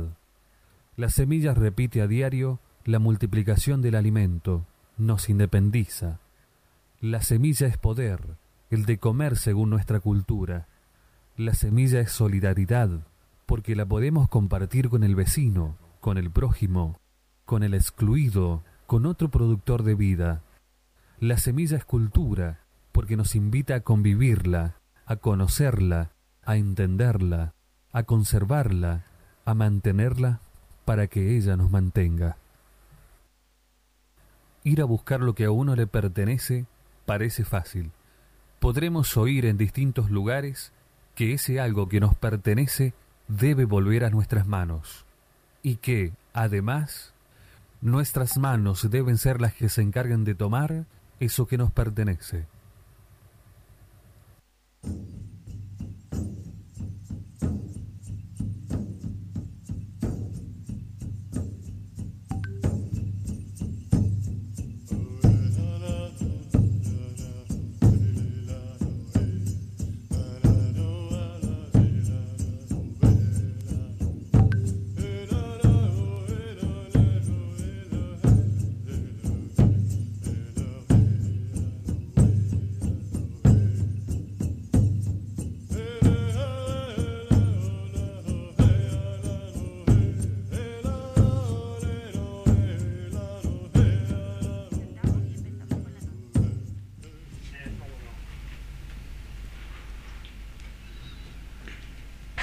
Como habíamos adelantado, tenemos una, una visita de lujo hoy en Caminos Ancestrales que llega desde el interior profundo de nuestra provincia.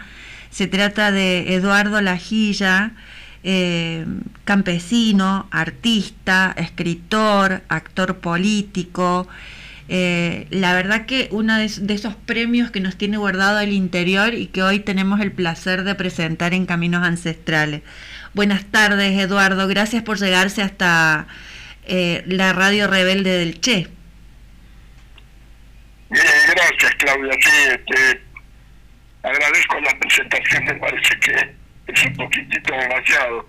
Soy simplemente un, un, un hombre del- del área rural en, en retirada, si se quiere.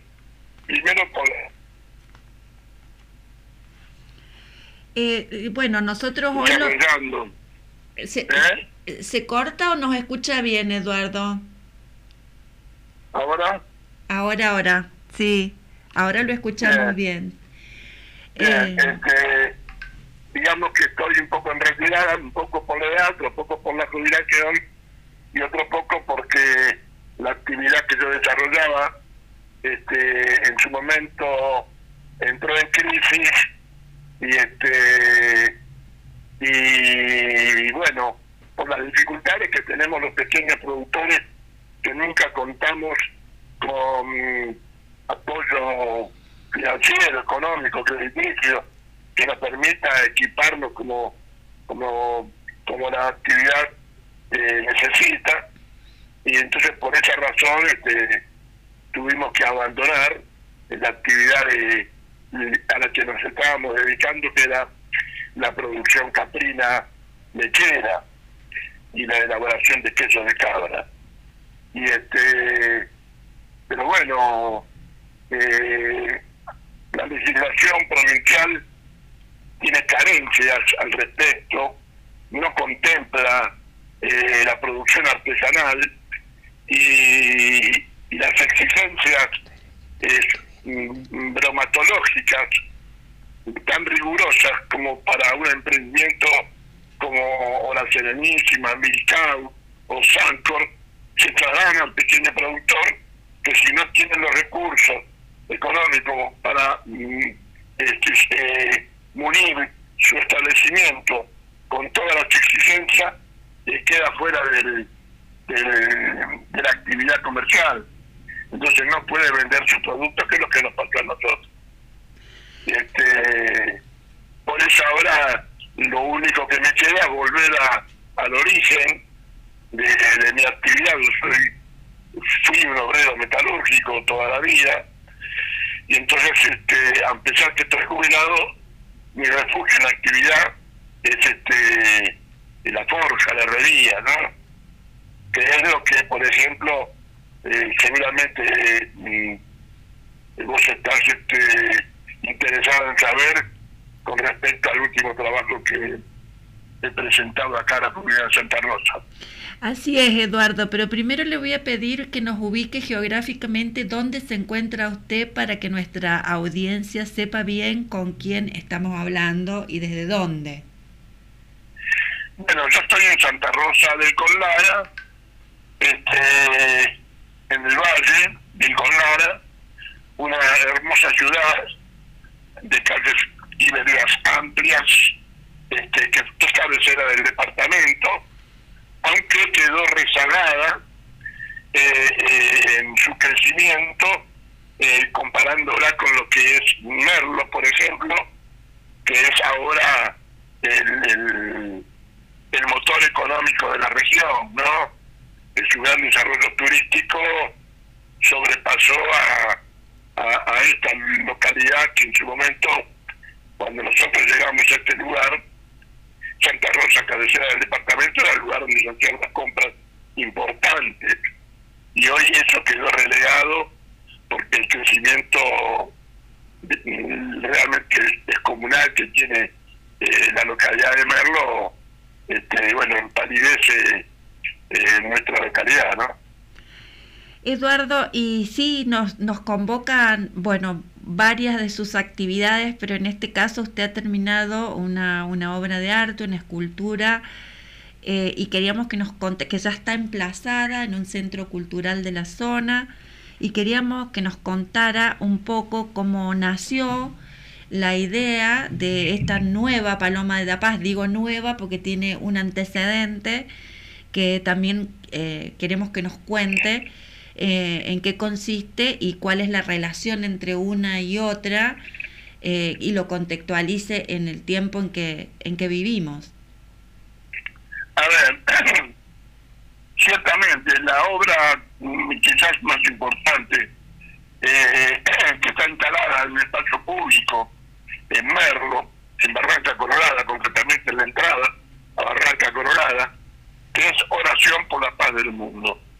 Esa es una obra que se hizo eh, motivado porque el intendente de Merlo en aquel momento, el señor Ricardo Chávez, había instituido para el Colegio Polivalente de Arte primero, segundo y tercer premio a las maquetas de escultura de la tesis de escultura de egresados de la Escuela Polivalente de Arte.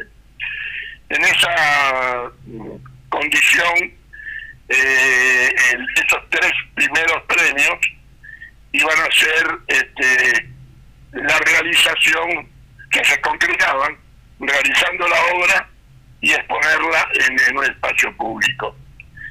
Eh, y da la casualidad que mis hijas, estudiando este, en la Escuela Polivalente de Arte, como trabajaban en equipo, porque estaba formada así por equipo, ¿no?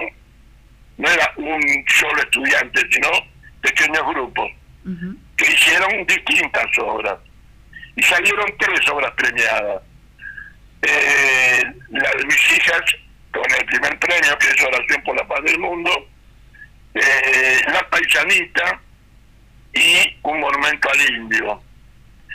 De esas tres obras, la que sobrevivió, porque estaba construida en, en metal, este, es la Oración por la Paz del Mundo, que fue eh, instalada coronando la loma de un estadio que se hizo en Merlo en la época de Ricardo Chávez, eh, un estadio con iluminación y todo, llamó, eh, llevó el nombre de Gilberto Funes, este jugador nativo de la provincia de San Luis y jugador de Vélez Arfield, este fallecido, entonces en, en homenaje a él se le hizo, se le colocó ese nombre al estadio que construyó la administración de Ricardo Chávez, con iluminación, todo un espectáculo, la verdad que fue una obra este, importantísima, que después las administraciones posteriores abandonaron. Tal es así que ese estadio desapareció. Pero la obra mía quedó, o sea, la obra nuestra, porque claro, ¿por qué es eh, obra mía? La- las obras en realidad el diseño estético eh, fueron de mis hijas, que son las que estudiaba. Eh, y eligieron eh, utilizar un de materiales que les resultaba barato, como yo era herrero de, de profesión, el material más económico en abundancia era restos de hierro. Por esa razón utilizaron restos de material para hacer la, la, maqueta. Por consiguiente, al ser terminada con su elaboración, quién la tenía que hacer y el herrero. Entonces me tocó a mí este, ejecutar la obra. Ahora, ¿por qué la obra se llamó Oración por la Paz del Mundo? Porque en otro momento concluía la guerra de- eh, del Golfo, ¿se acuerdan la primera guerra del Golfo? Con el avance sobre Irak, eh, donde fue preso Saddam Hussein, más tarde ejecutado. Cuando terminaba esa guerra, los halcones del Pentágono, viendo el éxito del despliegue armamentístico que habían utilizado para combatir a Irán, pensaron que era un momento particularmente importante para avan- avanzar sobre la Unión Soviética y ponerle punto final a la Guerra Fría. Por esa razón, eh, fíjense ustedes cómo a partir de ese momento muchos de los países este, socialistas en, en meses nomás cayeron uno tras del otro y la conclusión fue la destrucción del, del muro de Berlín, ¿no? Pero la amenaza de la guerra eh, estaba latente. Entonces un poco mis hijas, jovencitas y preocupadas por el tema de la guerra, y como en mi casa, yo militando en el partido, este, el, tema de la paz siempre fue una de nuestras luchas emblemáticas. Eh, mamar esa, esa concepción de la lucha por la paz. Por eso la obra se llamó, identifica eso, justamente. Siguiendo con esa línea, este, nosotros vemos bien, venimos viendo lo que estamos permanentemente en la actividad política, cómo el mundo se va deteriorando y se, se producen crisis. O sea que en algún momento cuando desapareció la Unión Soviética, un tal Fukuyama dijo que iban a sobrevenir mil años de paz y eso nunca sucedió, porque por el contrario hubo más guerras. Y este, la de Kosovo, eh, bueno, eh, el Medio Oriente, Siria, Libia, no todo lo que conocemos.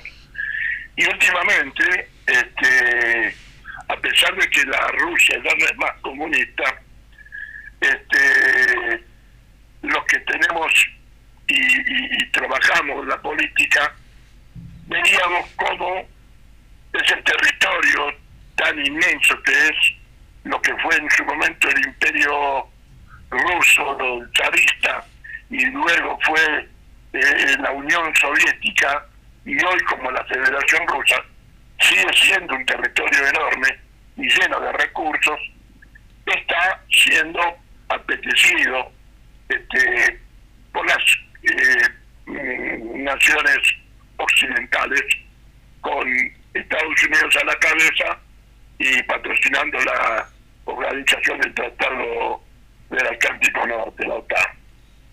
Y, este, ya veíamos que, eh, por ejemplo, cuando Gorbachev este, habló con Reagan y de alguna manera tuvo que aceptar la caída de la Unión Soviética, la promesa que había recibido que la OTAN nunca se expandiría ni una pulgada hacia el este, y aquella OTAN que estaba formada por 13 naciones, hoy tiene 32 naciones y ha avanzado y rodeado una parte importante del territorio ruso. Entonces, este conflicto que se está produciendo en este momento y que amenaza con convertirse en la Tercera Guerra Mundial es sumamente preocupante, porque ya Gorbachev decía, hay energía nuclear para destruir al planeta nueve veces, y estamos hablando del año 1991-92. Hoy, en el 2022, casi 40 años después, hay muchos más países con armas nucleares. Entonces la capacidad almacenada nuclear es muy superior a nueve veces este, para destruir el planeta. Según estimaciones científicas, hoy la fuerza nuclear para destruir el planeta 17 veces. Y todos sabemos que un huevo lo podemos romper una vez, 16 veces más de pegarle no le agrega más rotura a la que ya tiene. Entonces, este, eh, un poco esa es la motivación que a mí me impulsó a, a completar esta obra que acabo de entregar y está expuesta en el Salón eh, Cultural de Socorros Mutuos, un hermoso salón hecho por la administración de, de Miguel Potiguillo, y hoy continuado por Marta Ponce, que es la esposa de Miguel Potiguillo, también intendente actual. Y entonces me pareció que esa obra debería estar eh, en, en el pueblo, este, pues, expuesta para que el pueblo tenga la oportunidad de tomar conciencia de la lucha y la defensa de la paz. Me gustaría que este pla- planteo fuera llevado a los consejos deliberantes de todo el Valle de Conlara para que en conjunto todos los consejos deliberantes movilicen a sus pueblos para hacer un reclamo por la paz. Porque este es el único planeta que tenemos, y aunque la guerra está sucediendo muy lejano de, de nosotros, este, cuando se destruya, no nos va a quedar ni un lugar donde apoyar el pie. Y seremos convertidos en ceniza radiactiva. Entonces tenemos toda la obligación de proclamar y exigirle a los gobiernos que suspendan la guerra, que establezcan la paz, que negocien, y este tanto Rusia como Ucrania, pero también la OTAN, que es un instrumento guerrerista, no, Pues no, no, hablan de que es un- una organización pacifista, mentira, está formada por los ejércitos de, de todo Occidente. Entonces, este, y para colmo, Estados Unidos este, mira y habla de que China es también su gran problema. Ya estamos en el momento donde la guerra es una amenaza permanente y sería un, un necesario un reclamo general de una lucha por la paz. Hola. Sí, eh, muy clara su explicación, eh, Eduardo. Le, lo llevo a algo más cercano acá eh, en la geografía. Usted recién eh, dijo que era productor caprinero y que no pudo seguir con la actividad por las exigencias que hay en materia, eh, eh, digamos, de, sanidad y demás, eh, que los quieren acercar a ustedes como pequeños productores, asimilarlos a las exigencias que tiene una industria como la Serenísima o cosas por el estilo. Ahí funciona la mesa caprinera del norte entre Santa Rosa del Conlara y el Bajo de Belis. Ustedes a, a través de la mesa caprinera no pueden conseguir eh, hacer co- de manera cooperativa algún tipo de tambo casi industrial? Mira, compañero, mira, vos conocés esa eh, organización caprinera. Yo no la conozco y vivo acá. Tuve un cartel hasta hace poco que decía queso de cabra. Nadie, ninguno de ellos se acercó a visitarme, a preguntarme qué opinaba, o qué quería, o qué necesitaba. Nunca nadie. No sé cómo está organizado eso, desconozco quién lo conforman. Así que para mí no, no existe, o sea, en realidad no lo sé. Este, porque nadie me vino y me comentó que eso existía. Nadie. Y acá todo el mundo sabe, los veterinarios, todos me conocen, porque yo, por ejemplo, un veterinario decano de veterinario acá en Santa Rosa de Colada, un día me dijo la silla, no conozco a nadie que gaste tanto en veterinaria para cabras como hace usted. ¿Por qué lo hace? ¿Y por qué no hago medicina preventiva? Yo no espero que los animales se enfermen. Primero me preocupo que estén con la salud correcta, por eso gasto tanto plata. Para, darle, para darte un ejemplo de que cuál es la razón por la cual ninguno de ellos me vino a ver. No lo sé, la desconozco, no sé quiénes son, no sé qué hacen. De todas maneras, este, yo sé la, la, actividad caprina de este lugar, del Santa Rosa. Es una actividad muy importante. Y este lamento que no haber podido participar, porque si hubiera sabido que existían, me hubiera acercado a, a conversar con ellos. Yo me, con mi hijo, con mis hijos, nos dedicamos durante 20 años. Nosotros empezamos a la actividad caprina porque conocimos aquel programa que hizo eh, en la época de Adolfo Rodríguez A, que fue el proyecto de mejoramiento caprino de la provincia de San Luis, y que estaba a cargo de un veterinario al cual yo aprecio y respeto, Julián Muñoz. Este, y trabajamos mucho en su momento con Julián Muñoz, pero después el programa desconozco por qué este, quedó desactivado. Entonces nosotros nos quedamos con las cabras este, solos, porque el plan Caprino desapareció, pero ya estábamos en mercado, ya teníamos 150 cabras. Habíamos comprado una ordenadora que todavía la tengo, tengo tres ordenadoras. Este, y, y estábamos haciendo queso. De entrada eran tan horribles que ni los santos lo querían comer. Pero nosotros mandamos a nuestros hijos a Buenos Aires a hacer una maestría de queso y hemos logrado hacer un queso de alta calidad.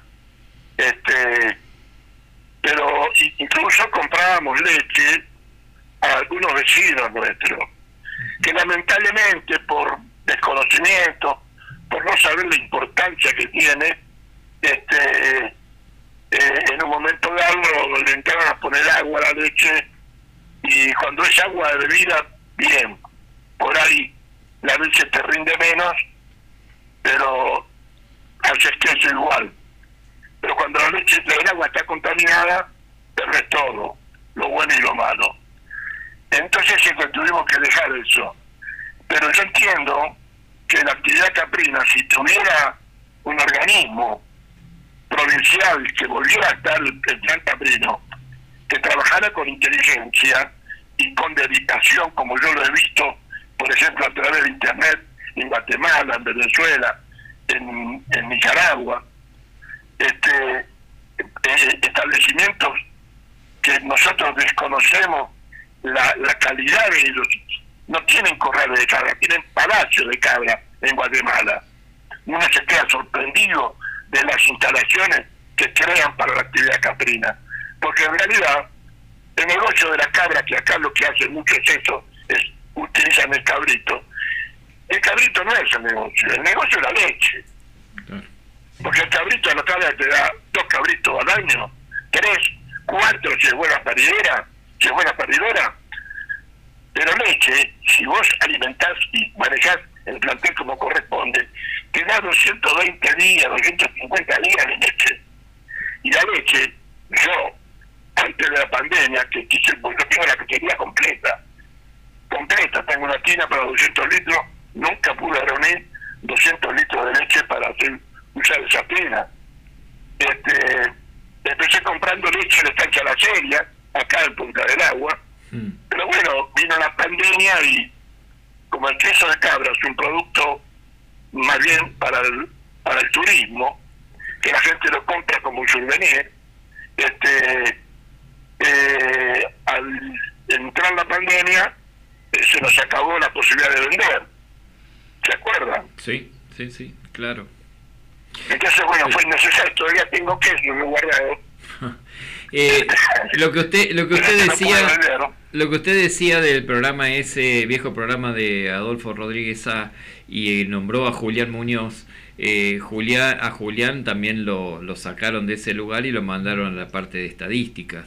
Y hoy lo que está funcionando es la ley caprina y ley ovina, que son una resonancia de eh, los programas nacionales. Eh, ¿No se acercaron nunca de ley caprina para a dialogar con ustedes?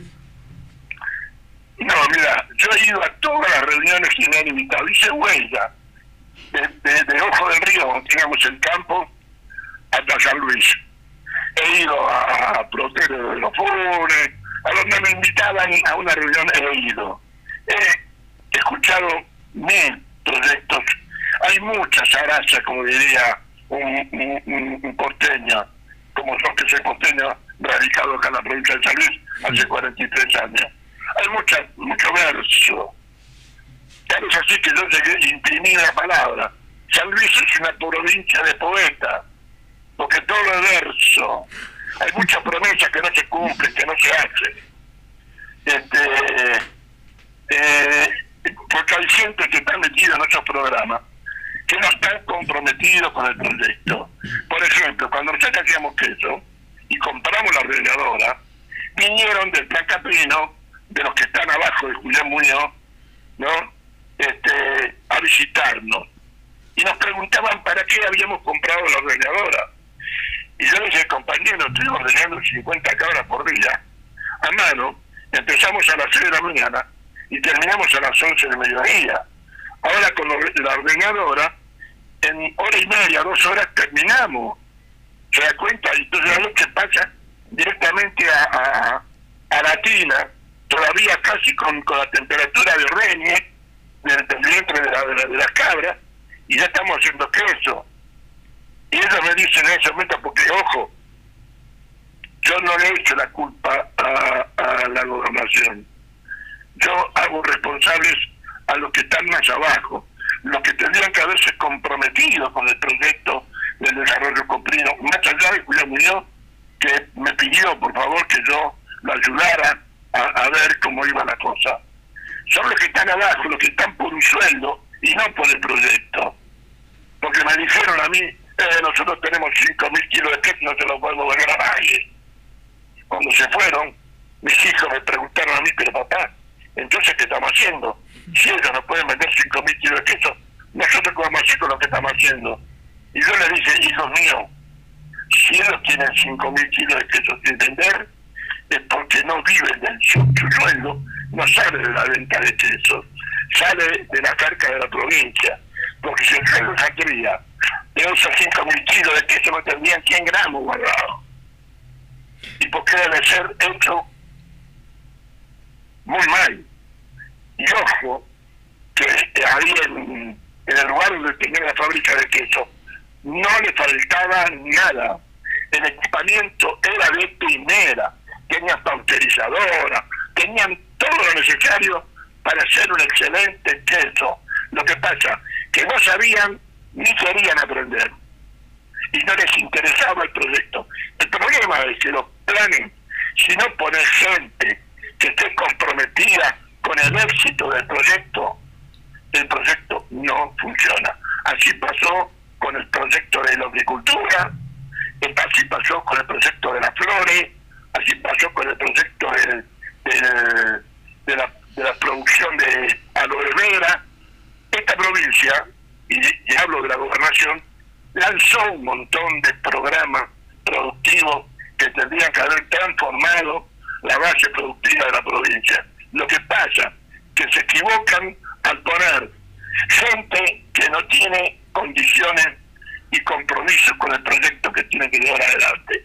Y yo lo digo esto con autoridad general, el primero haberlo vivido en carne propia. Segundo, lo, lo estoy viendo en internet cuando veo otros países cómo la gente se compromete, el, el- el- el- asesor está permanentemente al lado del productor enseñándole, ayudándole, resolviéndole los problemas, y el banco de la provincia o el banco, de la, la unidad económica le proporciona los recursos, y no hablo de subsidios ni, ni de regalos, préstamos que se puedan pagar con la producción. Yo no quiero que a mí nadie me regala.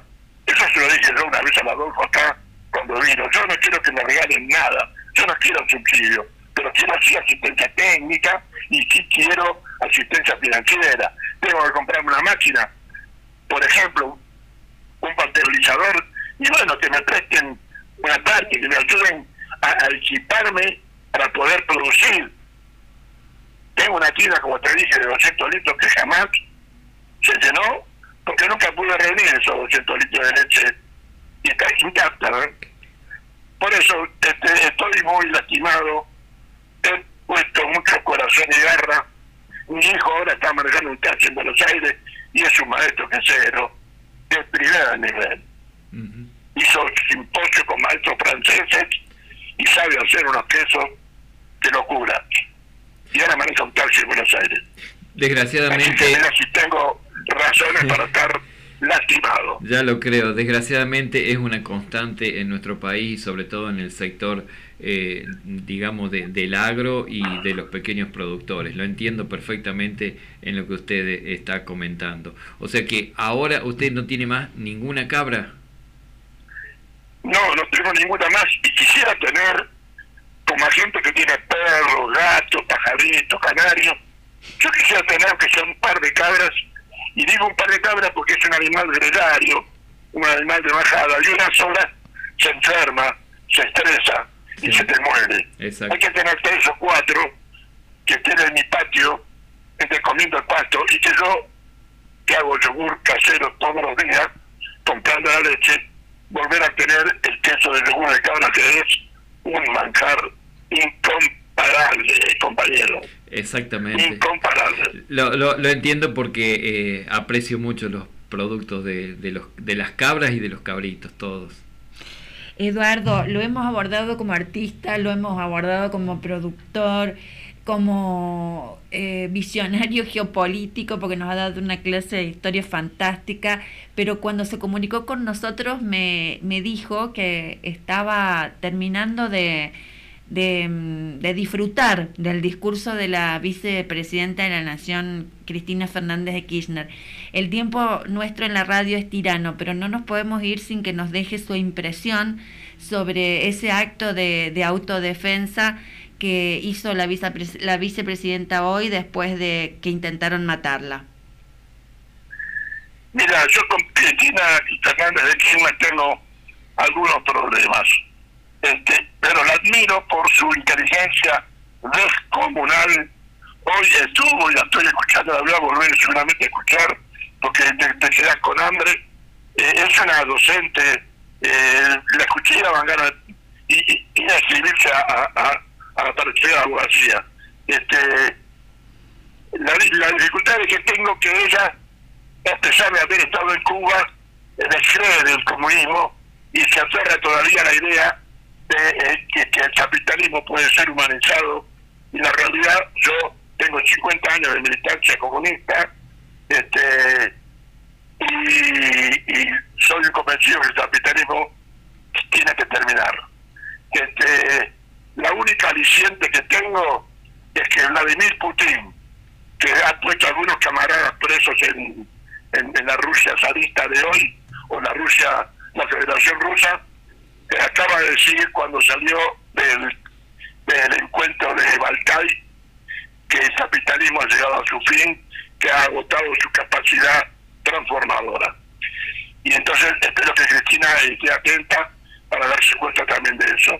Mientras tanto, eh, lo que ella está demostrando con su discurso eh, es descomunal y magistral ella en, en, como estuvieron sus abogados defensores este, desmoronando la acusación es una cosa verdaderamente insólita y es realmente tristísimo y, además preocupante que tengamos una justicia como la que tenemos no porque en todo caso ella es abogada ella fue presidenta hoy es vicepresidenta pero si a nosotros hombres de la, de la base nos toca enfrentarnos un juicio con fiscales y jueces como estos, estamos perdidos. Este, eh, de todas maneras, entiendo de que eh, estamos transitando momentos verdaderamente complejos. Eh, yo te decía hoy este, que mis temores este, están muy bien basados en la reflexión, nosotros podemos llegar a ser campo de batalla. El hecho de que tengamos recursos de alta calidad, como ha señalado el presidente, eh, vaca muerta, el petróleo, el gas, la plataforma marina, el litio, el oro, este, todo eso eh, nos, eh, nos, nos coloca en, un poco en la mira de los grandes poderes internacionales. Me, me- afirmo en lo que está pasando con, con los ciudadanos ingleses que se están quedando con sectores de la Patagonia, le han concedido el Río Negro a, a una empresa británica australiana es 165 mil hectáreas y otra empresa australiana en el sur eh, se ha quedado con 140 mil hectáreas en zonas de alto mm, eh, nivel de recursos este y eso hace que eh, me dé realmente miedo, preocupación. ¿Por qué? Porque eh, Inglaterra tiene en sus estatutos la obligación de defender los bienes de los ciudadanos de- o de los súbditos del reino. Y acá tenemos a Lewis y tenemos a sus empresas australianas que son súbditos de Inglaterra y tenemos en Malvinas una base militar inglesa muy armada, inclusive se dice con armas nucleares, y no puede pasar como le pasó a Siria, como le pasó a Libia. En algún momento cuando necesiten esos recursos, no los van a pedir, los van a tomar. Y esa es la preocupación que yo tengo. Este, Esta semana hemos tenido eh, eh, palabras de la representante militar de Estados Unidos para Latinoamérica que ha advertido sobre las riquezas que tenemos y también ha advertido que eh, los chinos, Rusia y demás no se tienen que meter en Latinoamérica, sino que eh, vuelven a recrear ese famoso América para los americanos o para los norteamericanos. claro. Exactamente. Claro. Sí. Claro. Pero bueno, vamos a ver cómo se resuelve lo que está pasando. Eh, eh, lo que está pasando en Europa es realmente dramático.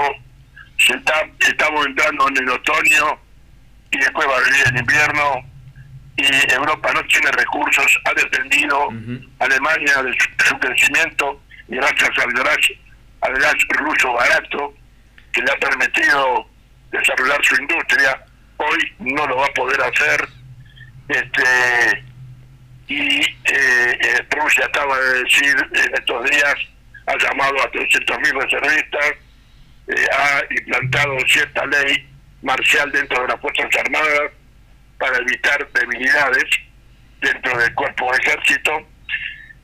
Y además sabemos que ya antes era una gran potencia nuclear. Y hoy eh, no es menos y se supone hasta que tengan de más- un poder mucho más superior de lo que se imagina en, el occidente y asociado a China eh, están planteando un mundo eh, que a nosotros lo que tenemos cierta militancia eh, en la izquierda nos empieza a resultar sumamente atractivo. Eh, hay que ver qué es lo que pasa, tenemos que estar muy atentos y muy alerta. Algo va a pasar, esperemos que sea bueno. Esperemos que así Este, sea realmente. Claro, Eh, pero la guerra, la guerra nunca trae nada bueno. no, no. se lleva muchas vidas, eh, destroza muchos recursos, este, no se puede creer que se gaste tanta, eh, tantos recursos económicos en matar ciudadanos y este y esta guerra debería parar y pronto. Por eso me parece que la lucha por la paz es una de las tareas más importantes que tenemos que emprender los ciudadanos que tenemos conciencia de eso y hablar con la gente y convencerla de que es necesario hacer un gran movimiento mundial para que detener la guerra, porque si no puede llegar a ser la última guerra de la humanidad. Excelente cierre, eh, le agradecemos muchísimo sus palabras, nos quedaríamos charlando, pero llegamos al final del programa. Eh, desde, Gracias, desde Caminos Ancestrales, Claudia, José, Nehuen y yo, Sergio, le decimos muchísimas gracias y esperamos estar en contacto con usted nuevamente y poder hablar que eh, se ha abierto este camino de paz como usted lo ha retratado en sus artesanías. Sí, yo creo que hay que tratar de impulsar que cada consejo deliberante de los pueblos este, haga una proclama por la paz y convoque a sus pueblos a expresarse, porque pueden irnos. No es la vida, a ver, yo tengo 80 años, continuamente se me corta el violín y me voy, pero tengo hijos y nietos. Por ellos hay que luchar. Por los que van a venir después que nosotros, que merecen tener un mundo digno, sano y saludable y acogedor, que nos dé abrigo, salud, educación y también felicidad. Muy bien. Muchísimas, Gracias, compañero. muchísimas gracias. Un abrazo grande.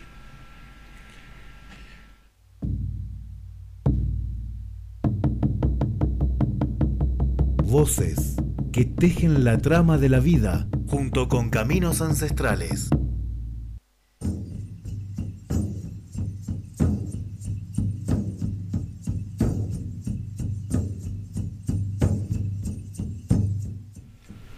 Bueno, muy interesante la nota, lamentablemente tampoco podemos comentarla mucho porque, como bien decíamos, el tiempo en la radio es tirano.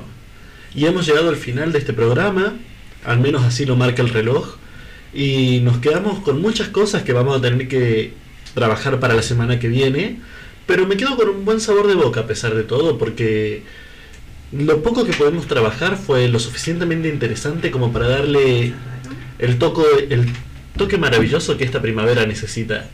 Así que saludamos a nuestra audiencia, saludamos al resto del equipo. Les recordamos, como toda la semana, de que pueden escuchar este programa y los programas anteriores en Spotify. Si buscan Radio Rebelde Contenidos en Google, somos el primer resultado. Eh, nos despedimos hasta el viernes que viene, nos quedaron un montón de comentarios para hacer respecto de las notas, pero so- fueron muy enriquecedoras. Yo me voy con un baño de cultura, de historia, de campesinado, de pueblos originarios, un compendio general que ha dejado este Caminos Ancestrales. Pucuy, Pucuy Cusultum, gracias equipo, gracias a nuestros invitados eh, por acompañarnos y tejer con nosotros. Nos reencontramos el próximo viernes tejiendo con el indigenismo y el campesinado en primera persona.